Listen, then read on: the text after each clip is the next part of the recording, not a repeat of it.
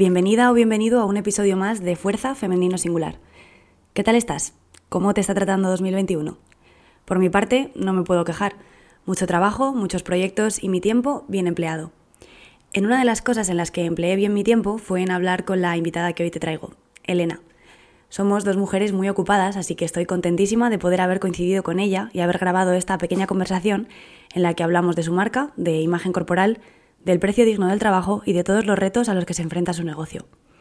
También hablamos un poquito de lo que más nos gusta, entrenar. Yo soy Laura, pero ya sabes que me puedes llamar Vetusta. Gracias por pasar este ratito con nosotras. Disfruta de esta historia contada en femenino singular.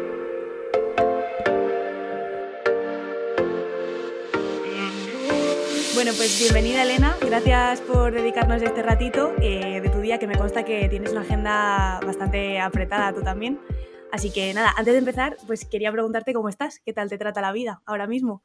Ah, la vida bien. Así en general, con mucho estrés, pero bueno, creo que es algo que está como ya normalizado, en plan, hago muchas cosas. Pero aparte de eso, muy bien, muy contenta en general y voy a hacer un pequeño apunte y es que es la primera vez en el podcast que tenemos dos invitadas a la vez. Eh, por si escucháis algo raro, está la perra de Elena con nosotras. Eh, bienvenida Leia al podcast, tú también. Eh, por si escucháis algún ruido extraño de fondo, es ella que nos acompaña muy amablemente. sí, muchas cosas, mucho estrés. Al final es, es, a, lo que, a lo que estamos todos muy expuestos. Hay mucha gente que te conoce, pero otra que no, así que cuéntanos un poco quién es Elena. vale esta pregunta me parece como difícil, en plan, decir quién soy. Es muy difícil hablar de una misma, siempre. Pero creo que voy a decir que soy una persona que hace como varias cosas. En plan, estoy focalizada como en varios, bueno, en varios ámbitos, un par de ámbitos. Y actualmente estoy estudiando para ser entrenadora personal porque ya llevo años entrenando. Soy atleta de powerlifting y empiezo a ser atleta de CrossFit. Eh, y a la vez tengo, bueno, me gusta mucho dibujar y todo lo que sean disciplinas artísticas, también toco el piano. Y entonces a raíz de eso tengo también una marca de ropa proyecto em, de, nunca sé cómo definirlo, pero supongo que se definiría como empoderamiento femenino en el mundo de la fuerza. Y, Jolín, pues lo has resumido muy bien. Para, para, hacer una pregunta difícil y no saber cómo hacerlo, lo has hecho súper, súper bien. Eh, pues esa es una de las razones por las que pues yo quería entrevistar a Elena, porque es una mujer súper polifacética y es que su paso por los deportes de fuerza pues no se ha limitado solo a ser atleta. Eh, ahora quiero que hablemos de tu marca. Vamos a hablar de varias cosas en el podcast y hablaremos de ti como atleta y, de tus entrenamientos y demás, pero quería empezar eh, la entrevista hablando de Strong as a Woman y que nos hablases un poco de cómo fue, cómo surgió, que nos contases la historia, porque a mí me encantan las historias de cómo surgen las ideas y los proyectos y al final cómo superas las dificultades, que me consta que los hay, porque cuando empiezas un proyecto y más de esta envergadura y te metes en el mundo del textil, estás loca, ¿eh? estás loca por meterte en el mundo del textil, em, te encuentras un montón de dificultades, así que cuéntanos, ¿cómo empiezas? Eh, la verdad que empezó como un poco sin saber lo que estaba haciendo en general. bueno, y actualmente también hay veces que digo, no sé realmente qué estoy haciendo. Pero así si nos remontamos a los super inicios, hará como tres años o así que yo empezaba a entrenar fuerza. No, no hacía ni power, no sabía ni lo que era ni el powerlifting, ni el crossfit, ni nada. Yo iba al gimnasio y los días que me tocaba entrenar fuerte, pues decía, guau, qué guay, y ya está. Entonces, a raíz de esto, yo entrenaba en un gimnasio comercial y entrenar fuerza en un gimnasio comercial, comercial, comercial, siendo chica mujer, eh, es como un tema, muy tema. Entonces, yo como siempre que he tenido como un poco de mala hostia, y como que en cierto momento se me ocurrió ponerme en plan, pues me hago una camiseta como un mensaje para que me dejen en paz, rollo así. Y como que yo en ese entonces tenía como un Instagram de dibujos, no sé qué, empecé a hacer como algún dibujo de fuerza y como que conecté las dos ideas de, jolín, pues podría hacer camisetas, pero no hacer solo una porque estoy enfadada y me la pongo, sino me imagino que habrá más chicas en mi situación y como que a través de Instagram lo empecé a hacer. Sí, me acuerdo de eso perfectamente. Además, yo tengo una camiseta de la principio que, tiene un mensaje de esos de, decía literalmente en inglés, eh, por favor no me molestes en mi entrenamiento, please don't disturb my training. la, guardo con un montón de cariño, porque, o sea, es una camiseta como muy borde, pero, pero, pero porque lo necesitas, ¿no? A veces, eh, cuando estás entrenando, y más en un gimnasio comercial. En un gimnasio de Power ya, afortunadamente, es como la gloria bendita cuando puedes entrenar en un gimnasio de Power. Pero entrenar en un gimnasio comercial es un reto para la paciencia. Total, total, total. Sí, de hecho me acuerdo que cuando lo empecé a como promocionar un poco en redes, te contacté a ti y contacté a dos chicas más para decir, hola, tengo este proyecto, ¿quieres que te mande una camiseta y me haces promo? Me pareció súper, súper, súper guay. Y, y, más recuerdo que cuando tú me la mandaste, esto es contar aquí un poco mi rollo y mi vida, pero bueno, em, me la mandaste y yo estaba en Rumanía de, Erasmus y, y, me la llevé y, y, la gente miraba muy raro. ¿Por qué? Porque, porque el español igual no lo entendían, pero el inglés lo entendían. Fue muy guay. Y, mm, y cómo siguió, o sea, quiero decir, eh, empiezas, eh, ¿te encontraste alguna dificultad? ¿Fue, fue lineal el, progreso? Eh, para nada. Para nada, ¿verdad? La verdad que ha habido muchos momentos de, o sea, empecé y yo al final como que lo he ido haciendo crecer porque llegaba un punto en el que tenía como mucha demanda y yo decía, jolín, con el formato con lo que estoy haciendo no puedo abarcar esta demanda, que tampoco es que esté vendiendo aquí 100.000 camisetas, pero como que era, yo empecé pensando, pues a lo mejor salen 10 o a lo mejor no, y ya está, pero de repente estaba vendiendo pues el triple de lo que yo tenía planificado, entonces era como, vale, no puedo abarcar todo esto, tengo que pensar un formato un poquito más grande. Entonces pensaba el formato como un poquito más grande y ha habido con algunos modelos que sí que ha salido y con algunos modelos que no. Entonces, las veces que ha sido que no, es como que te comes un poco los mocos y frustra un poco, o sea, yo nunca he llegado a perder dinero porque nunca he tenido que hacer, bueno, ahora sí, que hice una inversión inicial, pero nunca, siempre lo he planteado como sin hacer una inversión al principio. Pero claro, bueno, no sé, es como complicado gestionarlo. Sí, sí, te, entiendo perfectamente. Em, esto también un poco de récord para la gente que igual no lo ubique. Yo, yo también estoy en Rep by Rep, es una empresa eh, que llevo yo con Jaime y, y, tenemos parte de camisetas y parte de textil. Entonces entiendo perfectamente lo que me dices porque es una, es una movida el sector textil, es una movida. Y sobre todo yo creo que como conectar con la gente y ver qué quieren, las tallas, lo de las tallas es un mundo, nunca aciertas porque si, si pides tallas pequeñas al final te las acabas comiendo. Luego pides menos tallas pequeñas y resulta que es cuando más te las piden y las tallas grandes se quedan totalmente eh, en el tintero. Es un mundo, es una, es una movida y acertar es muy complicado, la verdad. Yo por eso he estado intentando aguantar mucho tiempo sin tener que hacer eso, tener un pedido y tal, sino que a mí la gente me hacía un pedido, yo lo mandaba, encontré dos o tres proveedores que podían hacerme pedidos como de cinco o seis camisetas o diez. Entonces, tú me la pides, yo la pido, me llega, te la envío, pero el proceso era súper lento. Claro. Entonces, em, bueno, eso, no sé, aguanté como con este formato, pero también como también estoy estudiando, entrenando, no sé qué, al final se me hacía bola. Y ha habido muchísimas veces que yo decía en plan, es que paso, que no voy a seguir haciendo esto porque además tampoco me quiero dedicar a ser una empresa, sino que yo estoy estudiando para ser entrenadora personal porque es el mundo que a mí me gusta. Entonces, lo veía como algo muy grande. Esa es una pregunta que yo tenía para ti cuando te dicen ¿a qué te dedicas? ¿Tú cómo lo... cómo, ¿Qué dices? O sea, ¿a qué te dedicas? Es que haces un montón de cosas. Claro, no lo, sabemos a qué me dedico. No, no em, claro, yo ahora tengo Strong as a Woman, pero Strong as a Woman yo sé que tal y como lo tengo planteado y como yo quiero que sea, no me va a dar un sueldo para vivir en general nunca, sino que va a ser un proyecto que sí que tiene un poco de rentabilidad pero es un proyecto pequeño que se mantiene a sí mismo y, ya. Que también al final es como que nació en plan, o sea, no quiero como convertirlo en una super empresa porque lo que como que la esencia del proyecto es más el mensaje y demás. Entonces no quiero como... me parece feo comercializar también con un mensaje, en plan, comercializar de crear una pedazo Sí, beneficiarte, ¿no? Eh, como intentarse tener un fin lucrativo de algo que en realidad es pues un movimiento, un... Sí, justo. También quería abrir un poco el melón contigo. Yo es que siempre me gusta mucho la expresión abrir el melón. ¿Tú tienes alguna fruta favorita? Porque si no podemos abrir esa fruta. No, me gustan todas. ¿Te gusta el melón? Pues venga, abrimos el melón. Yo quiero abrir el melón de, mm, del tema de los precios y de y de los sueldos dignos, eh, por lo que pagamos por la ropa. Sé que tú últimamente has estado eh, pues muy a favor del mensaje del slow fashion, que has hecho un cambio en la empresa en ese sentido.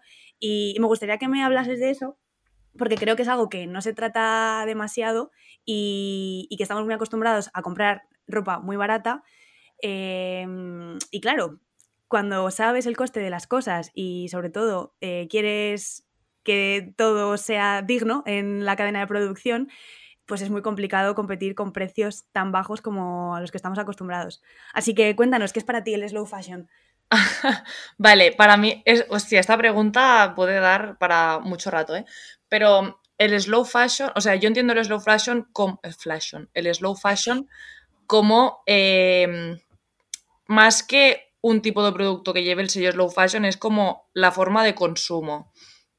Y yo lo entiendo como que consumir de una forma, eh, en el mundo de la moda entendemos, que sea, o sea, que no sea perjudicial ni para los seres humanos del planeta ni para el planeta en general.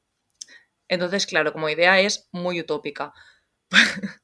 Porque, bueno, básicamente. desde el momento que empiezas a producir, yo creo que en el momento en el que empiezas a producir algo que no es estrictamente necesario, entiéndeme, eh, pues ya, quiero decir, ya de por sí creas un impacto que, tal, pero, pero bueno, que no, es el tema, ¿no? Porque al final, si no. O sea, no, bueno, de, de, hecho, hay una frase en, el, en, todo el mundo del slow fashion que es en plan: la prenda más sostenible es la que ya existe, porque hay como la pirámide de cosas más, más slow fashion y menos slow fashion, y lo que está arriba del todo es la ropa reciclada, el upcycling y no sé qué. El upcycling es transformación de prendas. Entonces, yo el slow fashion lo he querido aplicar a Strong as a Woman, pero lo voy a explicar como remontándome un poco, ¿vale? Yo empecé a hacer las camisetas y primero era como, vale, camisetas con mensajes, muy bien. Entonces eran, vale, camisetas con mensajes feministas. Empecé a pensar en plan, ¿de dónde sale esto? Y realmente yo las camisetas que hacía al principio no tengo ni idea de dónde salen, no miraba si tenían sellos de, calidad ética, no miraba si tenían sellos de calidad sostenible. Entonces, quizás esa camiseta con ese mensaje feminista lo había hecho una mujer explotada en la India en unas condiciones de mierda, cobrando eh, un euro al mes. Entonces es como pierde un poco la, coherencia. Claro, porque al final el feminismo, y esto es meternos again, en un jardín, pero creo que el feminismo muchas mujeres lo entendemos como algo transversal, que si no nos toca a todas, pues no nos toca ninguna. Entonces, si tú estás haciendo algo, pues eso, feminista, pero, pero quien te lo está produciendo lo está haciendo en unas condiciones de, explotación que se sostienen en el sistema patriarcal, pues no, pues el feminismo pierde ahí toda, toda su base, ¿no? Y, y todo lo que se asienta. Totalmente. Y entonces a partir de ahí me empecé a mirar más el, un poquito más de dónde salía todo y empecé a informarme más sobre los sellos que puede llevar la, ropa, no sé qué, no sé qué. Entonces ahora todas las prendas que hay pues tienen los sellos, tanto los, bueno, no te sé decir los nombres, pero sellos que son como de, que esa persona ha trabajado en condiciones dignas y sellos de, que eso no es una bomba para el medio ambiente. ¿Y te fue fácil encontrarlo? No sé si lo has podido encontrar en España, si la producción es exterior. Em, y si te, si te fue sencillo encontrarlo, porque, porque vamos, por mi experiencia.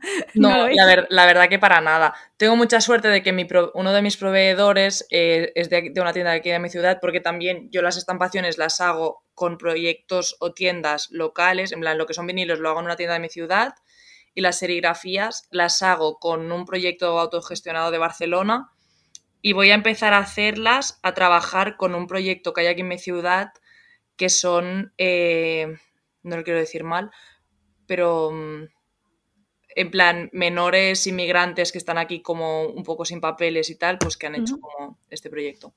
Ah, qué guay, qué guay, qué guay. Y o sea, al final súper importante eso y, está claro que, que, joder, pues que tú con tu marca no solamente das el mensaje de las camisetas, sino que haces una apuesta firme Claro. Por hacerlo lo más éticamente posible con todo. Me parece súper bien y como súper loable porque es muy complicado, o sea, muy complicado. Y, caro, claro, evidentemente. O sea, bueno, caro.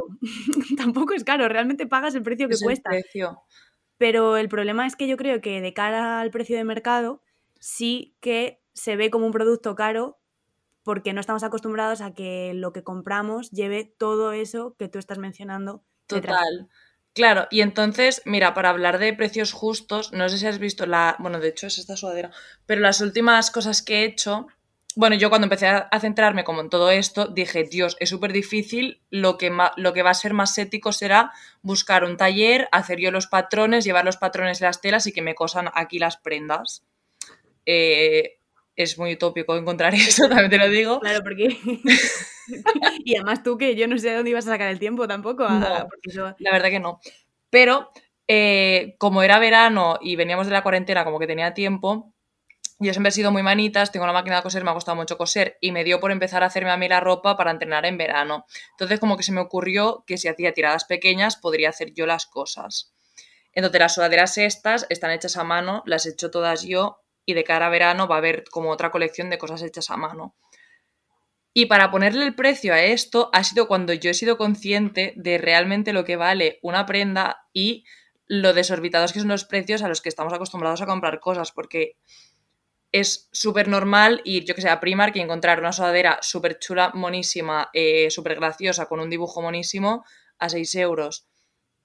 Entonces yo pensaba, vale, una sudadera hecha a mano, no sé qué, pues unos 35 euros, 40 me puse a hacer números y me puse a contar las horas que yo me pasaba haciéndolos y para que sea mínimamente rentable y yo no estar cobrando 0 euros la hora por mi trabajo, eh, cuestan 55 euros.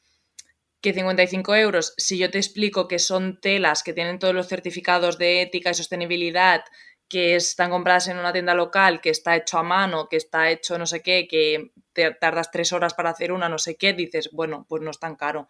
Pero si de entrada te digo, hola, vale 55 euros, me vas a decir, pues no te la voy a pues comprar. Pues no, porque me voy, claro. Claro, pues de todas maneras, eso pasa siempre. Está claro que quien, quien compra tus productos eh, lo hace porque no solamente quiere una sudadera chula, sino lo hace porque quiere apoyar ese mensaje, lo hace porque quiere apoyar ese modelo de producción y, y, porque quiere sobre todo apoyar el movimiento, que es lo que, lo que tú decías. Al final esto no lo estás haciendo porque a ti te guste, o sea, sí, evidentemente te gusta, pero que no es por, por una cosa de crear ropa y crear una línea y crear una empresa, sino, sino por, por crear un movimiento y, claro. y reforzar de alguna manera el mensaje que quieres dar. Claro. Pero, ¿y qué tal, qué tal ha sido la acogida cuando has subido los precios? ¿Cuándo lo has empezado a hacer? La, verdad que bien. O sea, yo me esperaba que me dirían, ¿dónde vas, pringada? Quédatelas tú. Pero no, pero es eso, la gente lo. Quien quiere y puede la, compra más por apoyar todo lo que hay detrás, que no. Bueno, y que han quedado muy chulas, ¿vale? Está feo que yo lo diga, pero eso la gente también. No, no, no está para nada feo. O sea, si no, si no lo dices tú primero, ¿quién lo va a decir? Claro, y que eso, otra cosa que quería comentar es que al final tú cuando le explicas en plan todo lo que hay detrás y te das cuenta de que es el precio real, mucha gente dice, ah, bueno, claro, entiendo que valgan 55 euros, pero la mayoría de la gente no se puede gastar eso en una prenda, aunque sea el precio que tiene, pudiendo comprar alternativas más baratas.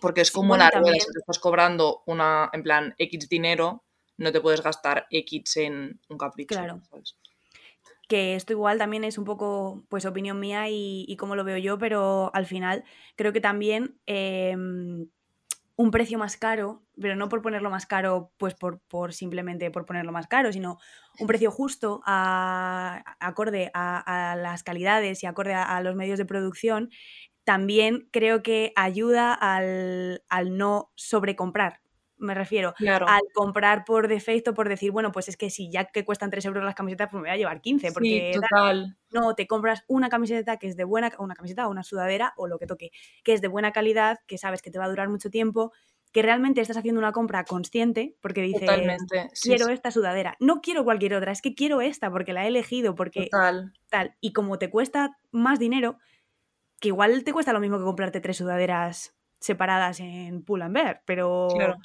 pero haces una compra más consciente, yo creo que eso también. Total, sí, sí. De hecho, uno de los, de los valores de la marca es eso, el consumo consciente. Claro, qué guay.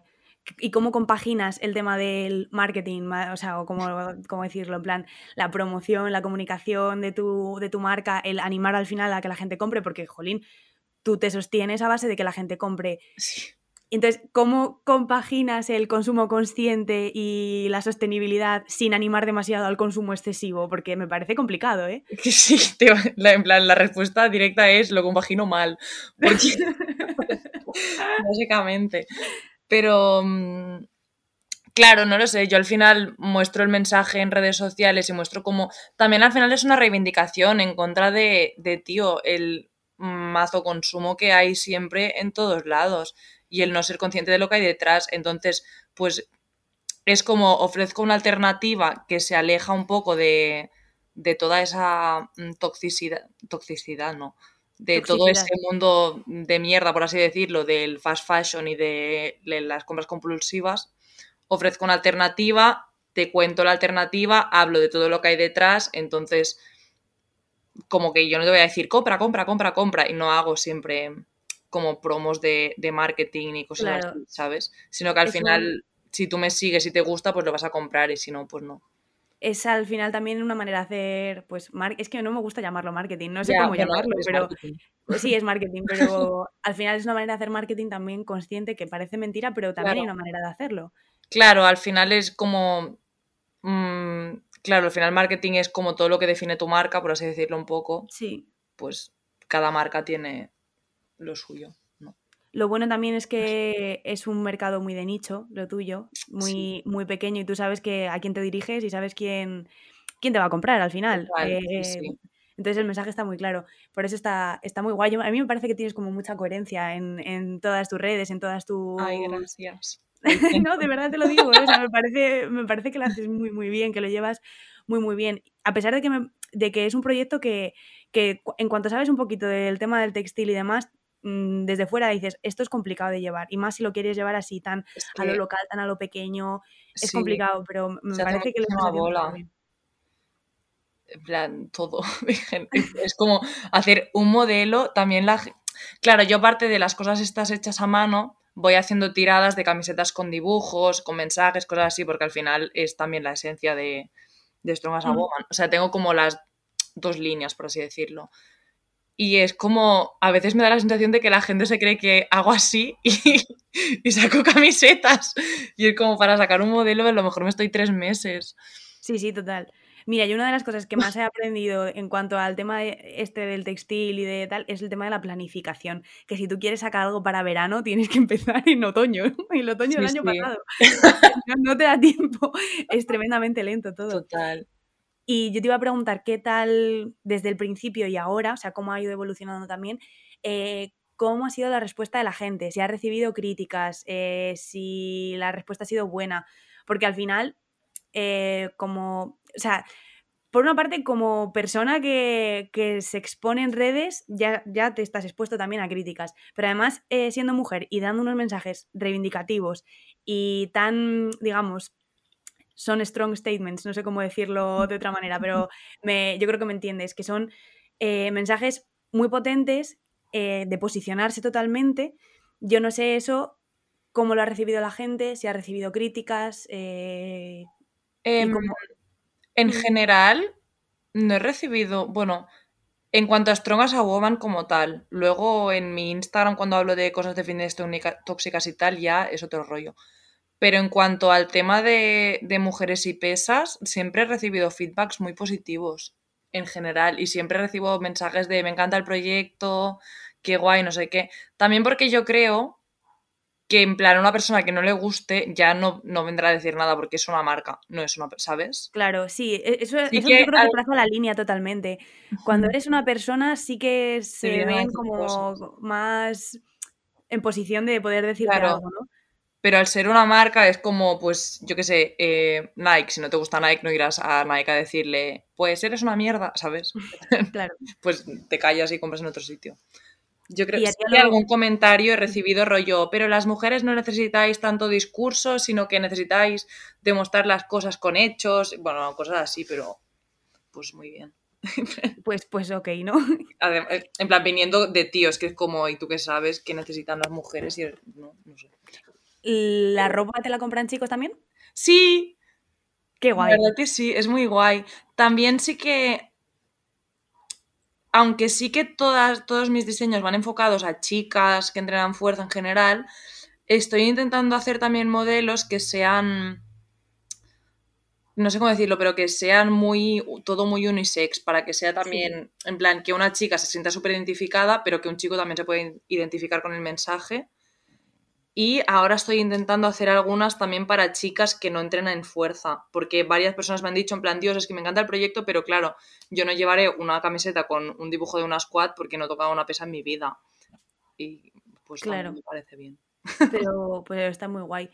Y tú me has dicho antes que, sí que has recibido críticas o algún comentario y tal cuando tú has hablado y te has expuesto más a nivel personal, hablando, por ejemplo, del de, fitness tóxico, de pues, la industria y de, bueno, mm, ¿quieres hablarnos un poco de eso? Porque yo sí que sé de lo que, de lo que has hablado en los vídeos, me los he trabajado todos, pero, pero entiendo que hay mucha gente que no. Entonces, cuéntanos de qué hablabas en los vídeos y también un poco, eh, pues, qué te decía la gente.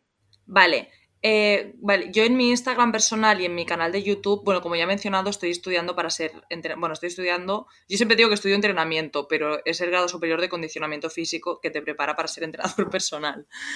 Em, entonces, yo veo que el fitness es, al final es una, una herramienta para mejorar nuestra salud, ¿no? Al final el deporte, comer bien, etcétera, está súper bien, pero a la vez es un mundo que desde fuera, si no estás metido en el deporte, genera mucho rechazo porque se ve como muy tóxico, muy superficial. Entonces yo me puse como a analizarlo un poco y como que me di cuenta que había como muchas dinámicas creadas dentro del fitness que podían llegar a ser muy tóxicas. Básicamente, o sea, hay como un sistema de creencias creado alrededor. Y básicamente todas estas creencias que son como las que generan toxicidad, considero yo, eh, se basan en que en la equiparación de que eh, estar súper delgado es, significa estar saludable. Entonces, en cuanto hablas de esto, siempre hay personas que saben más, de, más que tú, entre comillas, o que se han leído más estudios, o que no sé qué, que te dicen, claro, sí, no sé qué, pero es que la obesidad es una enfermedad y claro, no podemos permitir que, se, que haya obesos por el mundo porque es una enfermedad. Y es como, vale, muy bien, un porcentaje de grasa alto puede, tener, puede estar más relacionado con enfermedades, pero eso no significa que delgadez sea igual a salud y todo el sistema de creencias que hay alrededor de esto, porque es que se ven cosas que son auténticas burradas.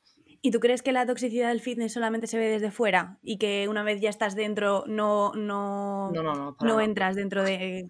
No, no, vale. Para nada, cuando entras te metes también... Cuesta como mucho detectar también como esas creencias, es que yo lo llamo creencias, pero tampoco sé si son creencias, pero como esa toxicidad. Toxicidad. Toxicidad. no sé hablar. ¿Y qué te han llegado a decir? O sea, solamente en cuanto a la obesidad o has... Porque tú al final has tratado muchos más temas, también has tratado el tema, no sé, has hablado de alimentación, has hablado del papel de las mujeres dentro de, del, del, gimnasio o de incluso del fitness. Em, ¿Te han llegado críticas solamente por el tema de la obesidad y de la... Mm, básicamente, sí, es que lo que pasa es que muchas veces yo siempre cuando hago un post intento como argumentarlo bien y si estoy hablando de una cosa, hablo de esa cosa. Entonces, las personas que lo ven y se sienten como atacadas... No, yo cuando leo los comentarios de críticas veo como alguien que se está sintiendo atacado y empieza como a argumentar cosas que yo no he dicho. Entonces siempre se van al tema de la obesidad es una enfermedad y claro, no sé qué, y que el body positive es súper tóxico porque promueve los cuerpos gordos y que no, ¿sabes? Como que todo lo acaban llevando a eso, siempre. Entonces, esa es como la crítica más que he recibido. Bueno, dentro de lo que cabe no está mal, porque podría haber sido. Nadie me ha directamente nunca a mí. Podría haber sido mucho, mucho, mucho peor. Em, ¿Te apetece hablar un poco del tema del body positive? Porque es algo que está como muy en boga ahora eh, mismo. Y, bueno, existen varias posturas al respecto. A mí me gustaría que supiera, o sea, que la gente supiera eh, pues cómo te posicionas tú, si te apetece, eh, cómo lo ves tú. ¿Qué opinas del body positive? Yo la verdad que estoy un poco en contra del body positive en Same here. Quería decirlo yo también, pero a ver si a la pobre la voy a ya condicionar a lo que va a decir. Pero nada, argumenta, argumenta que el podcast es para ti. Vale, básicamente, ya a mí no me... O sea, considero que el body positive es un paso adelante en cuanto a eh, la idea de que las mujeres tenemos que estar súper delgadas y no sé qué.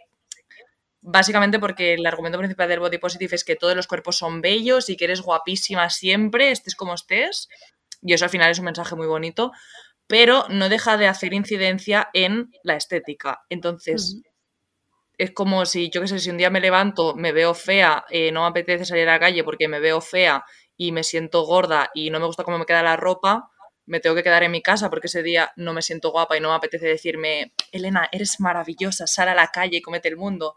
¿Sabes? Es como que sigue incidiendo en la estética.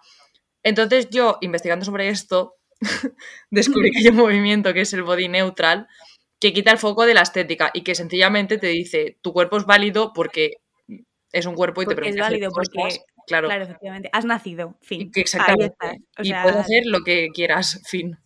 Ya está. Entonces, como que el body positive lo tengo un poco crucificado por eso, porque es como, tío, no siempre nos va a apetecer sentirnos maravillosas y no pasa nada, somos seres humanos válidos igual y ya está. Sí, también yo creo que también ha hecho mucho daño el tema de romantizar, por así decirlo, los defectos. En plan, las estrías son como las olas del mar y no sé qué, no sé cuándo. No, chico, las estrías son estrías, ya está, las tengo, las acepto y no hace falta amarlas, no hace falta darles besitos por las noches. Las tengo, las acepto, pues igual no me gustan. O igual hay días que me dan más igual. Hay días que me veo la celulitis y digo, joder, y otros días que digo, me la suda. Pero. Pero incluso puedes no aceptarlas y, y, sigues con ser humano válido y no pasa nada.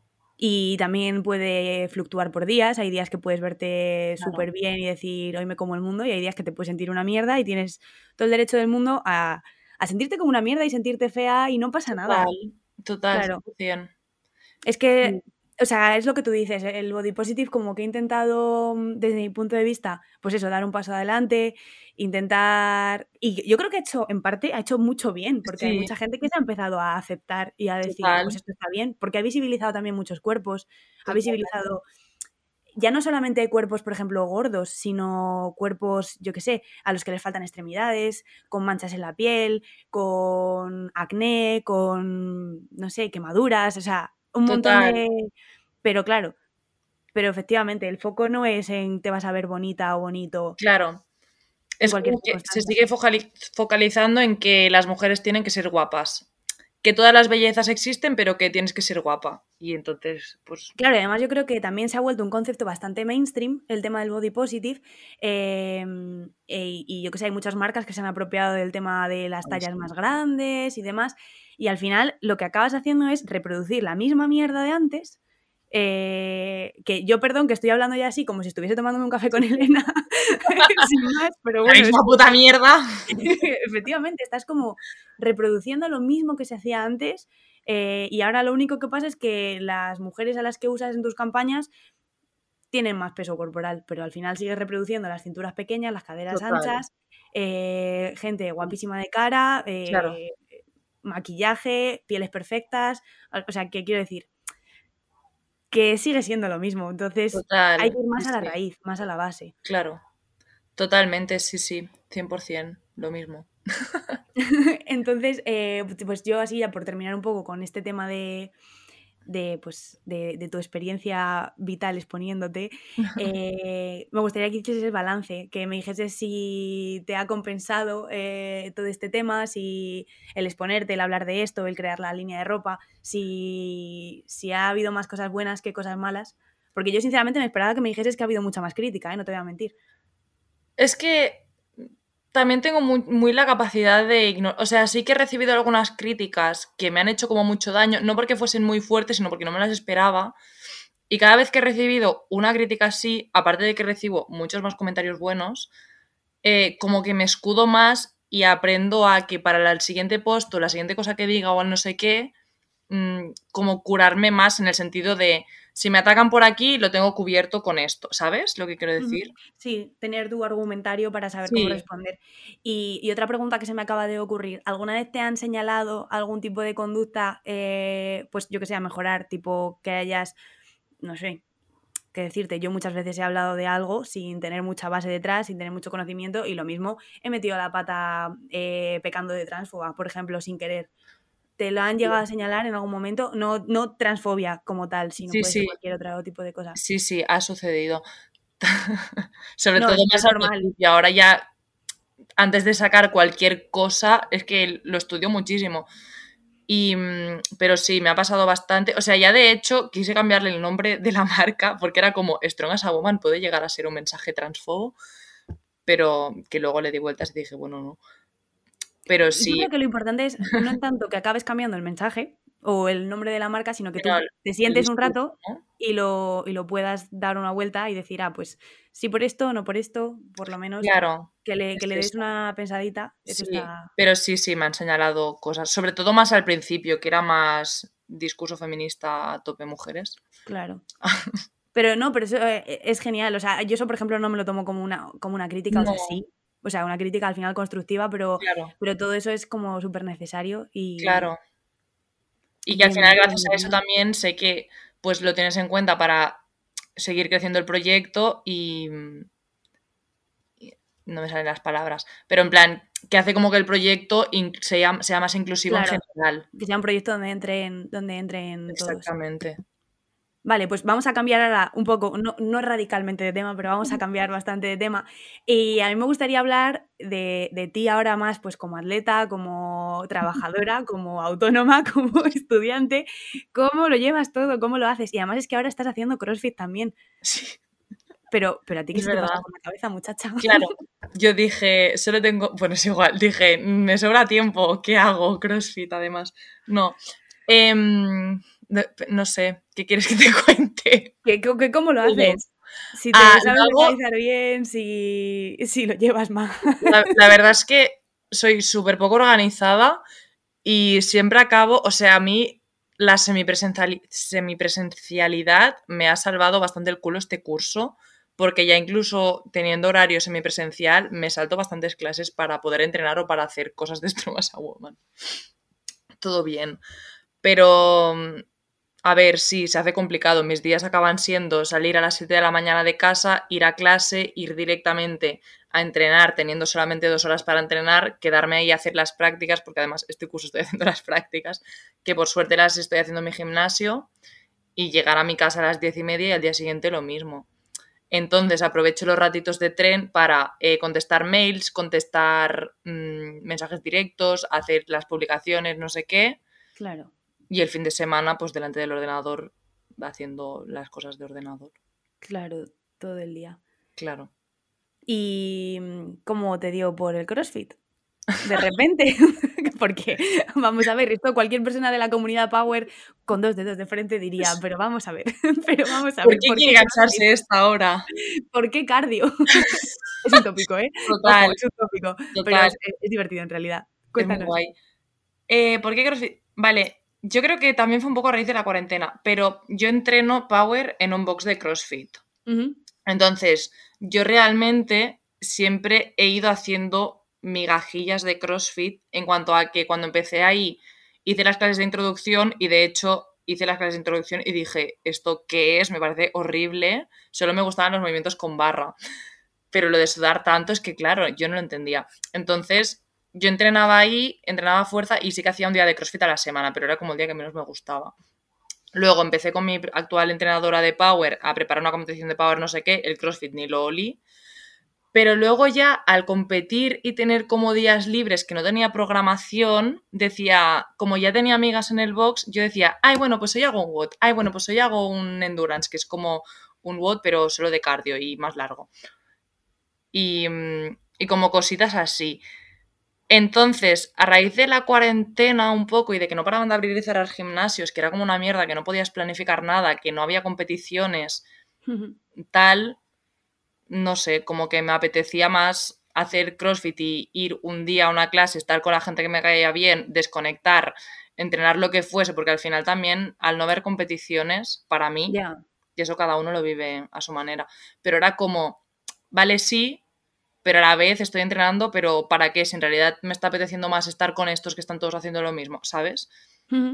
Entonces como que me empezó, me empezó a dar por ahí con el CrossFit y le dije a mi entrenadora y me dijo, bueno, pues lo podemos ir mezclando.